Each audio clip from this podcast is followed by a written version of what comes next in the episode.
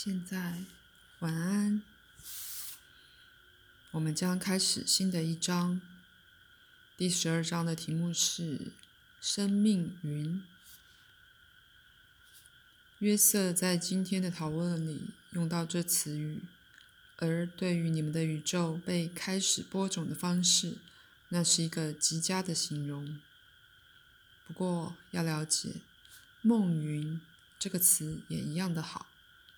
然而，对于一切万有是如何将其自身包裹在其无数实相的构成物里，它是一个令人深省的说法。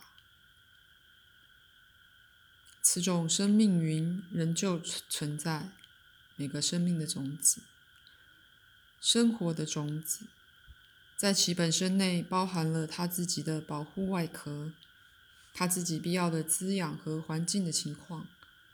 他自己可能性的系统和分支，那些可能性的分支像是遥远的感受器，找寻出那些适合种子的最佳价值完成与发展的条件。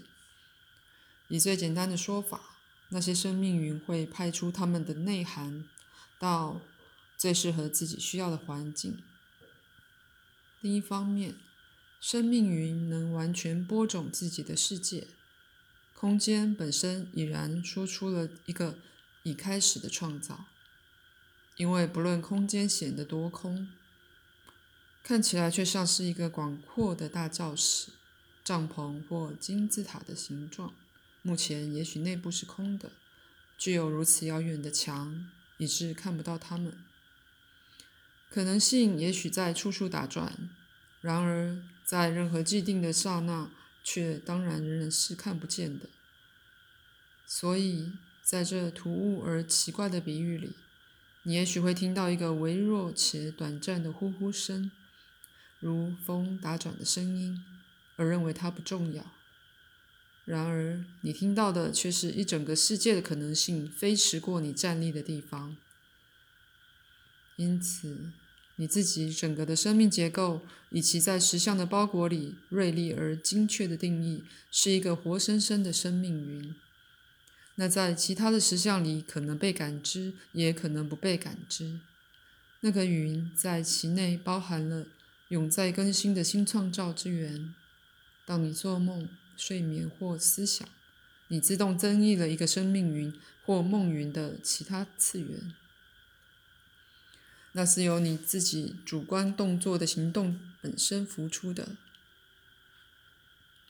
甚至无限都在每一刻，在每一处被表达。因为无限本身并非与与宇宙本然分离的什么东西，因为宇宙是无限之创造性的一部分。以那种看法，新的无类一直在出现。不论你自己的情况是否容许你感知到那个浮现，你们自己可能是那浮现的一部分。从你们的门槛或焦点，你们相对上不会觉察到自己在一个新的时间门槛上移动，因为对在那门槛上的存在而言，你们已经到达了。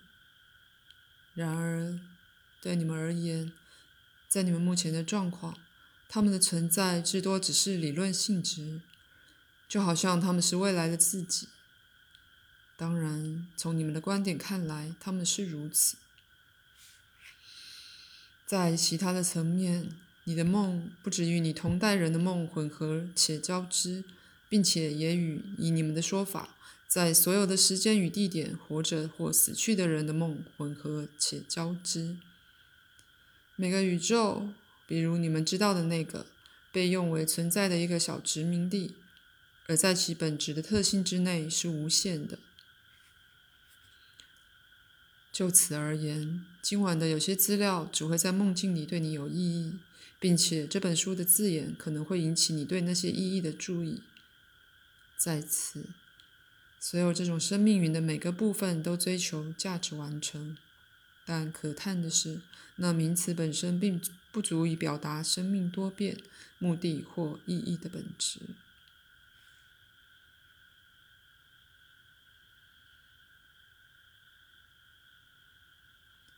可是，这个目的或意义，并不与你自己的存在分开存在。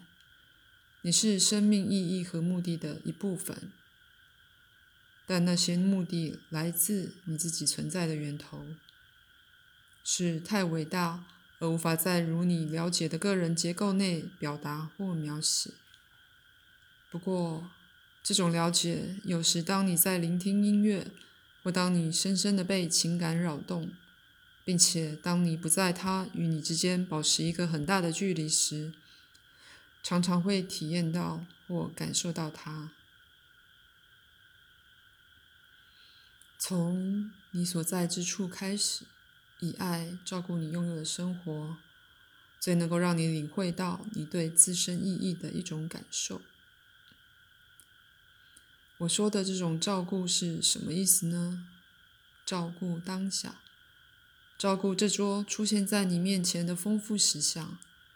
照顾你是的这种人，并且照顾对你自己独特性怀着爱心的珍惜，以这样一种方式照顾你的生命，将把你带到与你自己存在的内在行动更清晰的沟通里。口述结束。